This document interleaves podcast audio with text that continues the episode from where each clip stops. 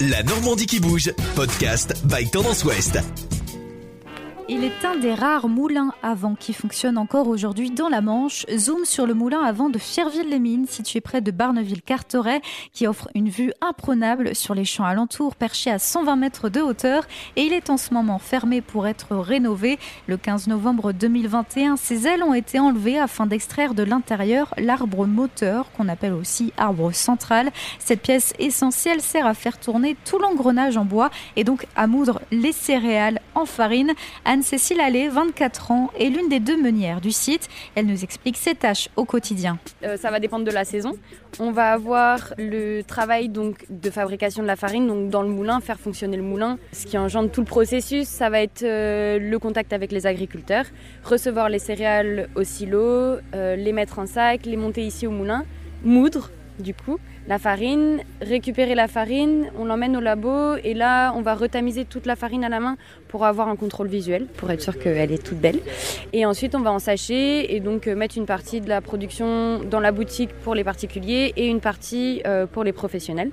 Donc je travaille avec quelques professionnels avec qui ça se passe très très bien. Le moulin a été construit en 1774, puis il a été abandonné au milieu du 19e siècle.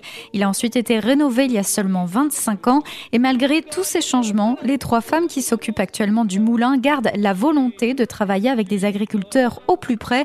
Écoutez la meunière Anne-Cécile Allais. On a donc cette année, on travaille avec deux agriculteurs du Val de Serre, donc pour le blé et le sarrasin. Et la production des potres a été compliquée dans le Cotentin à cause de la pluie. Du coup, on a travaillé avec un agriculteur de Vire, donc dans le Calvados, donc c'est pas non plus super loin, mais euh, voilà, qui nous a fait un super grain d'épeautre. Euh. Ça reste normand, ouais, quasiment manchot.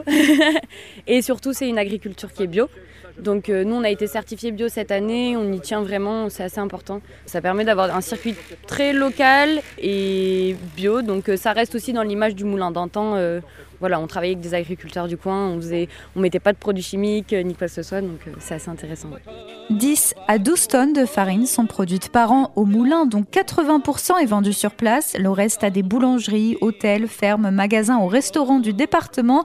Une production à laquelle les visiteurs ont la chance d'assister lors des visites guidées. Alors les gens sont souvent très étonnés de tout ce qu'il y a à l'intérieur. On voit le moulin de l'extérieur, euh, en, général ils sont très heureux de le voir tourner, puis dès qu'ils arrivent dedans ils disent oh mais il y a tout ça, c'est incroyable.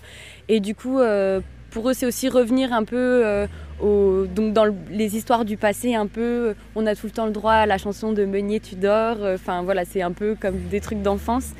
Et il y a aussi bah, le contact avec la farine qui est quand même un, comment je pourrais dire, quelque chose de très primaire. Hein. c'est tout le temps, on l'a partout dans nos cuisines, etc. Donc bah, pour eux, c'est voir la fabrication de farine traditionnelle euh, je pense que ça a fait beaucoup de bien aux gens de se dire que ça marche encore comme ça. Ça peut marcher comme, encore comme ça aujourd'hui et, puis on a énormément de différences entre le goût de notre farine et une goût de farine euh, industrielle hein, qui change beaucoup. Donc euh, donc c'est chouette. Non, en général, ils sont très très contents. Les visites du moulin de Fierville-les-Mines reprennent le 5 février 2022. Découvrez aussi le restaurant situé juste à côté qui n'est autre que l'ancienne maison du meunier, mais aussi la boutique où vous pourrez acheter de la farine bio produite sur place podcast by Tendance Ouest.